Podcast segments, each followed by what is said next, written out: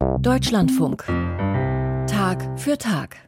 Oliver Erichiello ist Markenexperte. Seit einigen Jahren ist einer seiner Schwerpunkte die Lehre. Er ist Dozent an Hochschulen in Luzern, in der Schweiz, in Hamburg sowie im sächsischen Mittenweider. Oliver Carlo Erichiello. Der Name deutet darauf hin, er hat unter anderem italienische Wurzeln.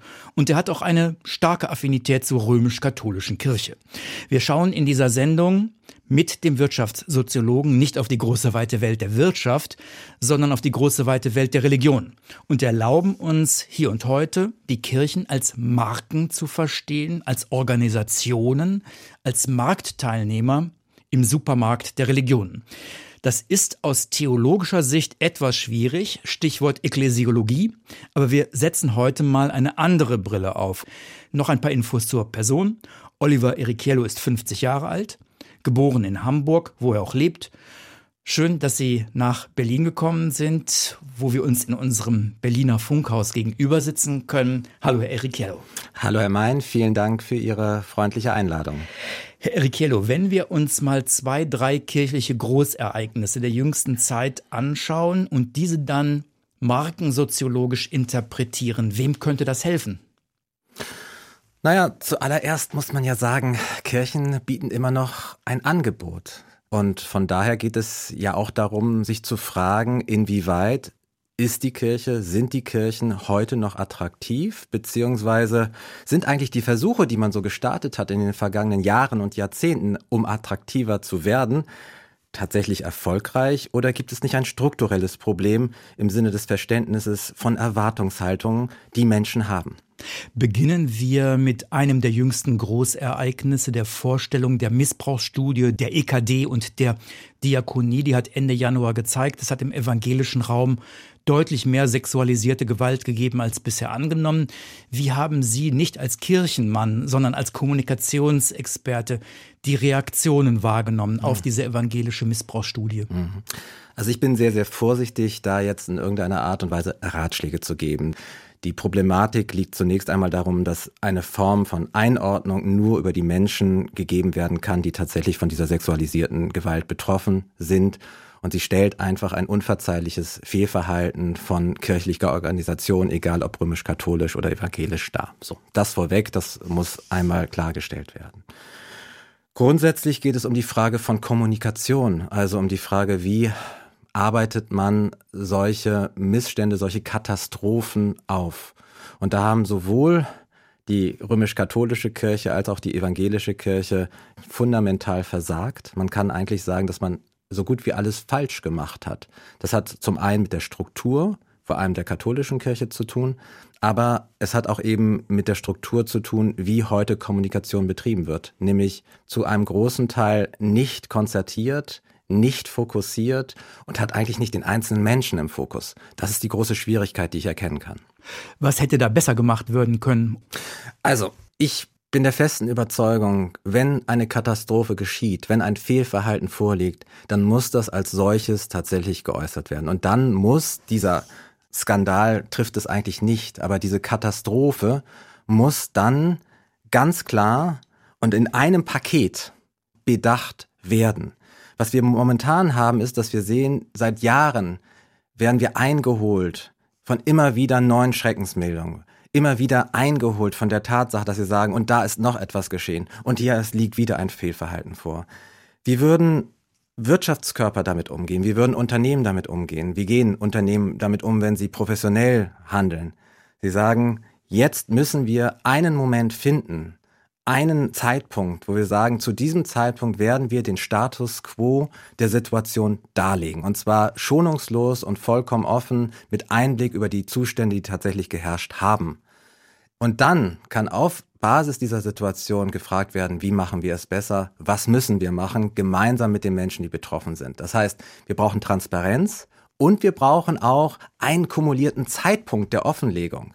Was wir momentan haben, ist, dass wir dieses Stückwerk haben. Das ist zum einen der Struktur geschuldet und zum anderen sicherlich auch den Unvermögen, eine solche Katastrophe aufzuarbeiten. Ein gewagter Sprung zu einem anderen kirchlichen Großereignis. Mitte Dezember hat Papst Franziskus seinen Segen gegeben für den Segen von Paaren, die nicht entsprechend kirchlicher Moralvorstellungen leben, sprich unter anderem homosexuelle Paare. Welches Bild hat die römisch-katholische Kirche in diesem Fall abgegeben?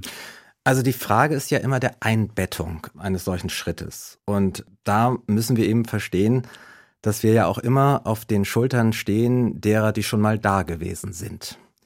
Und das heißt, selbst wenn wir heute für uns sagen, dass wir diesen Schritt und was ich persönlich sehr gut nachvollziehen kann, begrüßen, müssen wir ja fragen, inwieweit ist eine solche Entscheidung im Strom der Entwicklung eingebettet. Es gibt in der Markensoziologie die Vorstellung von selbstähnlichen Handlungen, also von typischen Handlungen. Inwieweit sind sie sozusagen typisch vor dem Hintergrund einer Geschichte, die eine Marke wie die römisch-katholische Kirche hat. Und wir merken, es ist nicht gelernt, es ist neu.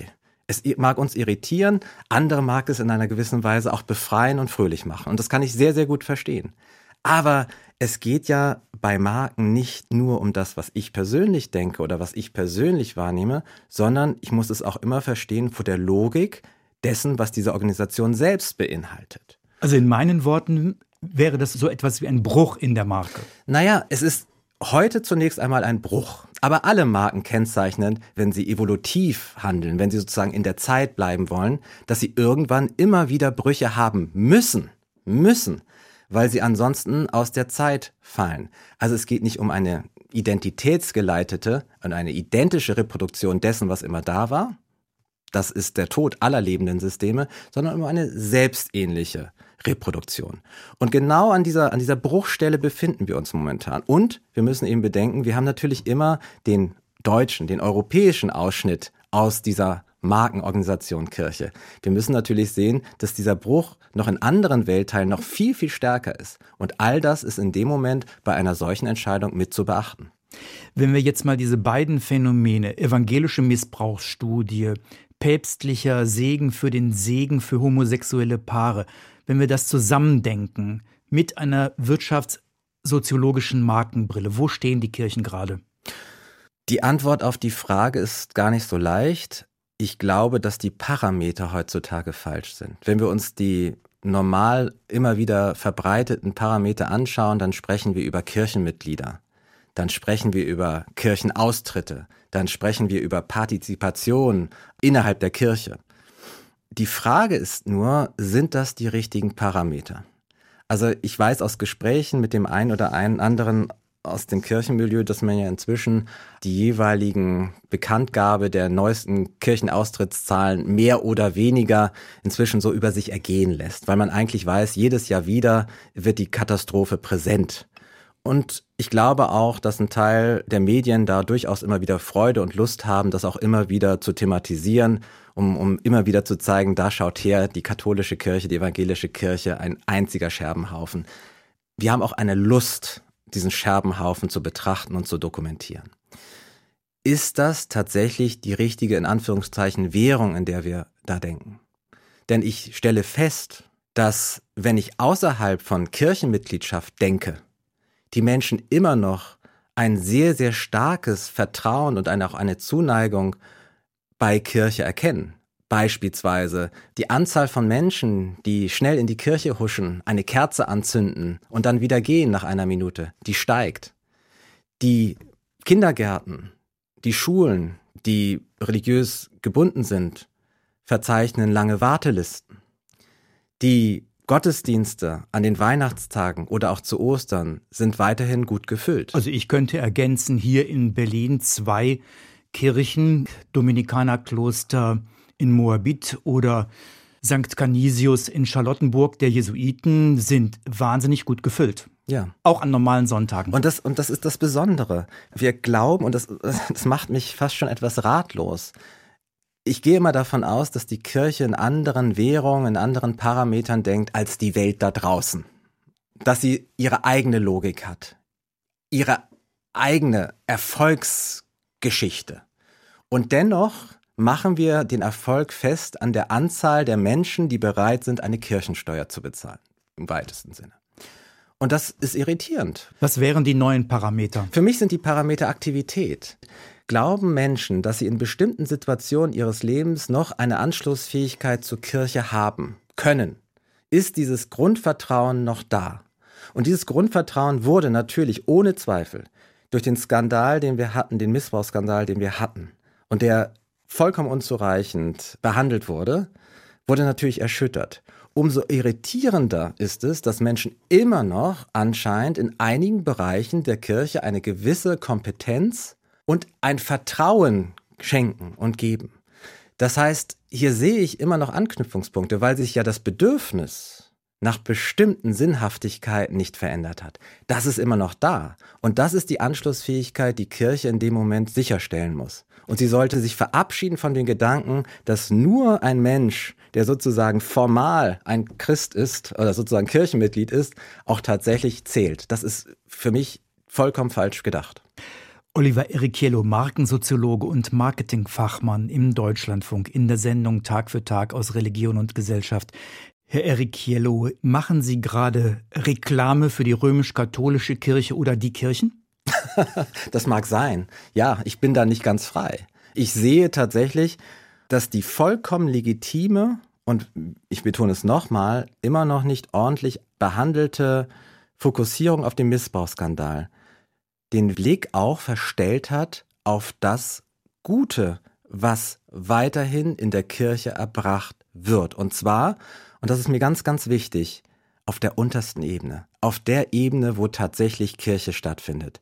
Das ist die wunderbar geschmückte Weihnachtsfeier. Das ist die von vielen, vielen Freiwilligen vorbereitete Kommunionsfeier. Das ist die Tatsache, dass man das Gefühl hat, dass vielleicht in einem kirchlichen Altenheim noch irgendwie ein anderer Geist weht. Auch wenn das vielleicht noch, nur noch ein, ein Mythos ist. Das sind diese Kleinheiten. Aber Glaube findet in Kleinheiten statt. Glaube ist doch in dem Moment, wo ich konkret erfahre, da hilft mir ein kirchliches Angebot. Ja, Marken oder, oder Unternehmen, Organisationen werden ja nicht durch junge Werbung jung, sondern ausschließlich und allein über junge und zugewandte Produkte, Leistungen. Und die Tatsache, dass ich beispielsweise das Gefühl habe, dass ich in eine wunderschön geschmückte Kirche gehe und dort tolle Musik höre und in dem Moment einen Zugang finde zu dem, was eine Gottesvorstellung sein mag und vielleicht nicht theologisch vollkommen ausgereift, ist doch der Ansatzpunkt. Was wäre aus Ihrer Sicht als Markenexperte der Markenkern der Kirchen? Kirche ist konkret. Das bedeutet, dass man, wenn man sich mit diesem, mit dieser Organisation Kirche beschäftigt, hineinschauen muss, was denn tatsächlich für den einzelnen Menschen wahrnehmbar wird als Kirche. In diesem Zuge hatte ich das große Privileg, eben eine Diözese zu untersuchen. Im österreichischen Feldkirch, In ein Feldkirch. Bistum am westlichsten Zipfel Österreichs, umgeben von dem Fürstentum Liechtenstein, Schweiz und Italien. Ne? So ist es, glaube ich. Korrekt. So. Hier haben 200.000 Katholiken, wenn ich das richtig sehe. So ist es. Aber es war für Sie spannend. Was konnten Sie da erreichen? Was konnten Sie da umsetzen, jetzt ohne ins Detail zu gehen? Ja, aber das Besondere war zum einen, war da natürlich erstmal die Bereitschaft, sich auf ein solches Projekt einzulassen, das mehr oder weniger anderthalb Jahre gedauert hat. Der dortige Bischof, Bischof Benno Elbs, hat ganz klar gesagt, es ist alles auf, sprechen Sie mit den Menschen, die Kirchen machen. Was hat das bedeutet? Wir haben eben in vielen, vielen Fokusgruppen mit Laien gesprochen, mit Pfarrern gesprochen, mit Angestellten der Diözese gesprochen. Und die erste Frage, die wir immer gestellt haben, war, was macht ihr hier eigentlich? Also, wir haben nicht über die großen, großen äh, Fragen äh, debattiert, sondern wir haben erstmal gefragt, erzählt uns doch bitte mal, was macht ihr hier und wie macht ihr es und was hat funktioniert und was hat nicht funktioniert. Und zum Schluss dieses Prozesses konnten wir dann auf vielen Ebenen und, und unterschiedlichen Blickweisen konnten wir dann herausarbeiten, na, es gibt wahrscheinlich so 10, 12 ganz konkrete Leistungsfelder, in denen die Marke Kirche, in diesem Fall in Feldkirch, tatsächlich für die Menschen erfahrbar ist. Ich nenne mal die drei wichtigsten Punkte. Die wichtigste Punkt war zum Beispiel die bedingungslose Präsenz in Krankheit, Tod und Trauer. Wenn ich nachts um drei in einer Kirche anrufe, dann wird tatsächlich irgendein Verantwortlicher das Telefon abnehmen. Das ist etwas ganz, ganz Konkretes für Menschen in Not die Kirche als solches hat das gar nicht mehr so wahrgenommen. Das ist doch, normal, das ist, machen wir doch schon immer so. Ja, ihr macht es schon immer so. Grandios. Zweiter Punkt, die Gestaltung von Feiern in Würde und in gestalterischer Fülle. Wo kann ich tatsächlich heute hingehen? Und ich habe, selbst wenn die Umgebung ganz grau und trist ist, einen wunderschönen Kirchenraum, wo ich tatsächlich in dem Fall, und wenn es nur, nur in Anführungsstrichen, ein einfacher Gottesdienst ist, das Gefühl, da hat sich jemand Mühe gemacht, da hat sich jemand Gedanken gemacht. Das sind Kleinigkeiten, aber auch das ist wahrnehmbar. Und der dritte Punkt, ja, die gelebte Nächstenliebe im Alltag. Das ist immer noch ein Idealtypus, weil natürlich auch die katholische Kirche einen Großteil dieser Nächstenliebe ja mehr oder weniger delegiert hat auf die Caritas. Das Problem ist, ich glaube, dass viele Menschen gar nicht wissen, dass die Caritas oder Diakonie zu den Kirchen gehören. In dem Fall also die Caritas. Und wenn man sich auch mal jetzt diese Kirchenstudie angeschaut hat, dann ist ein hohes Vertrauen für die Caritas und Diakonie da und ein um die Hälfte reduzierteres äh, Vertrauen in die Kirchen, in die katholische Kirche. Es müsste eigentlich aus markenarchitektonischer Sicht ein ganz tiefes Bestreben der Kirchen sein, ihre helfenden Fühler und Arme direkt an sich anzubinden. Denn hier beweist die Kirche, wie sie konkret handelt. Worum geht's? Es geht um Dasein bei Krankheit, Tod und Trauer. Es geht um die Tatsache, dass ich wunderschöne Feiern dort erleben kann. Und der dritte Punkt ist tatsächlich diese gelebte Nächstenliebe im Alltag. So, was haben Sie dann mit diesen Ergebnissen gemacht? Also Sie haben ja zehn bis zwölf Punkte ja. identifiziert. Ja. Das war ein anderthalbjähriges Projekt, haben Sie gesagt. Welche Impulse hat das dann für die Zukunft gebracht? Also es geht jetzt zunächst einmal darum, keine Inhalte zu erfinden. Das ist ganz, ganz wichtig. Das hat man sehr, sehr oft. Man schafft dann Werbeinhalte und versucht dann damit eine Organisation aufzuladen. Nein, wir stärken die Stärken. Die Diözese Feldkirch hat sich dann auf diese drei Stärken besonnen und hat gesagt, diese drei Stärken werden wir jetzt kommunikativ in das Zentrum unserer Aktivitäten rücken. Und vor allem, wir werden uns überlegen, wie wir diese drei Stärken vielleicht noch ausbauen, wie wir sie verbessern. Wir werden uns auch in den einzelnen Pfarren fragen, in den Gemeinden fragen, haben wir das schon? Können wir das überhaupt leisten oder müssen wir vielleicht noch irgendetwas tun? Die Beteiligten an diesen Projekten, die waren es kaum noch gewohnt, über das Positive in der Kirche zu sprechen, weil sie jeden Tag eigentlich immer wieder erfahren, da kommt wieder eine Schreckensnachricht, hier versagt die Kirche, hier haben wir ein Problem. Und es war ein besonderer Prozess zu sehen, wie wir uns daran herantasten mussten, wieder das Gute zu erkennen. Das Gute, das ja immer noch da ist, ohne das andere, die Katastrophen verdecken zu wollen. Herr Erikiello, Sie reden auch zum Beispiel in Feldkirch mit den Leuten, was ihnen wirklich wichtig ist in ihren Kirchen. Medial wird nur über Kirchenpolitik gesprochen, über das große Ganze. Mir scheint, da klafft eine Lücke. ja, das glaube ich auch.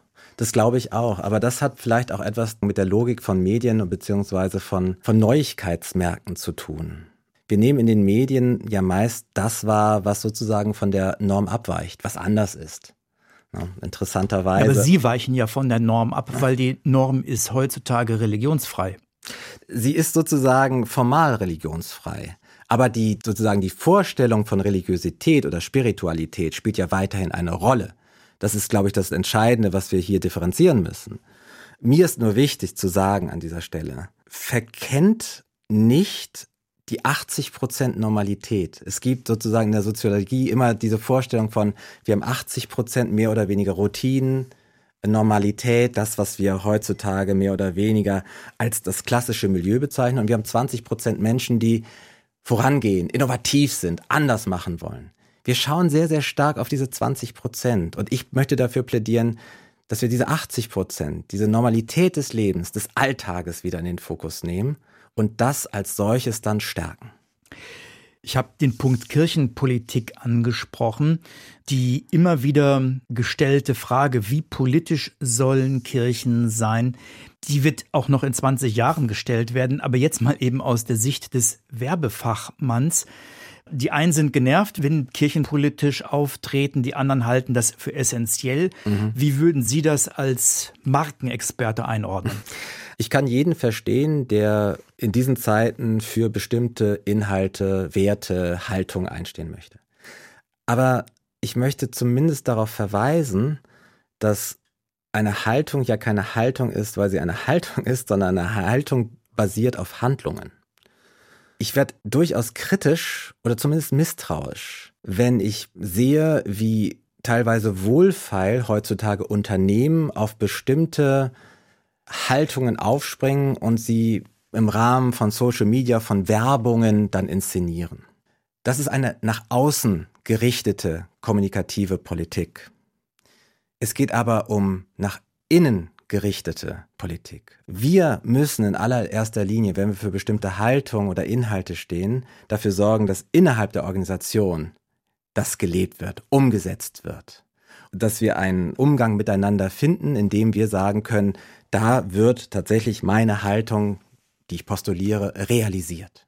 Der zweite Schritt kann dann sein, aber er muss es nicht sein, dann darüber zu sprechen. Nun glaube ich, dass gerade im Fall von Unternehmen und Organisationen dort Menschen an der Führung sitzen, die für eine bestimmte Arbeit ausgewählt worden sind, für eine bestimmte Funktion. Sie wurden nicht ausgewählt, um politische Haltung kundzutun. Dafür haben sie erstens nicht das Mandat, zweitens glaube ich auch nicht die Kompetenz.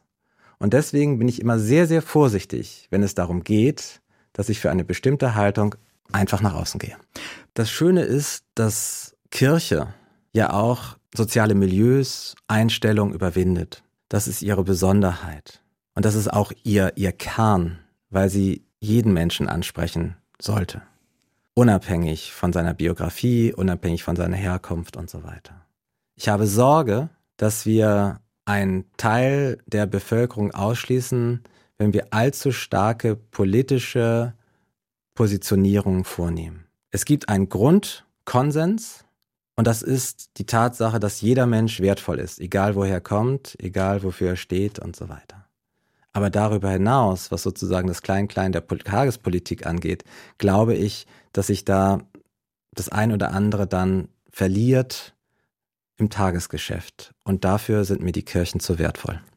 Und ich habe Sorge, dass eben genau diese Form von Positionierung, von Klarstellung, auch von teilweise Solidarisierung zwar inhaltlich nachvollziehbar ist, aber das, was unsere Botschaft ist, ist viel, viel größer und es ist vor allem gelebt. Das ist der entscheidende Punkt. Es ist gelebt. Also, wenn wir eben uns einsetzen wollen für Menschen, dann setzen wir uns für Menschen ein. Aber wir haben es eigentlich nicht nötig, darüber zu sprechen, weil wir es tun. Und das sollte im Zentrum stehen. Oliver Erikiello, Markensoziologe und Werbefachmann in Hamburg. Schön, dass wir uns hier in unserem Berliner Funkhaus treffen konnten. Danke, Herr Erikiello, für den Besuch im Studio. Danke für das Gespräch. Vielen Dank.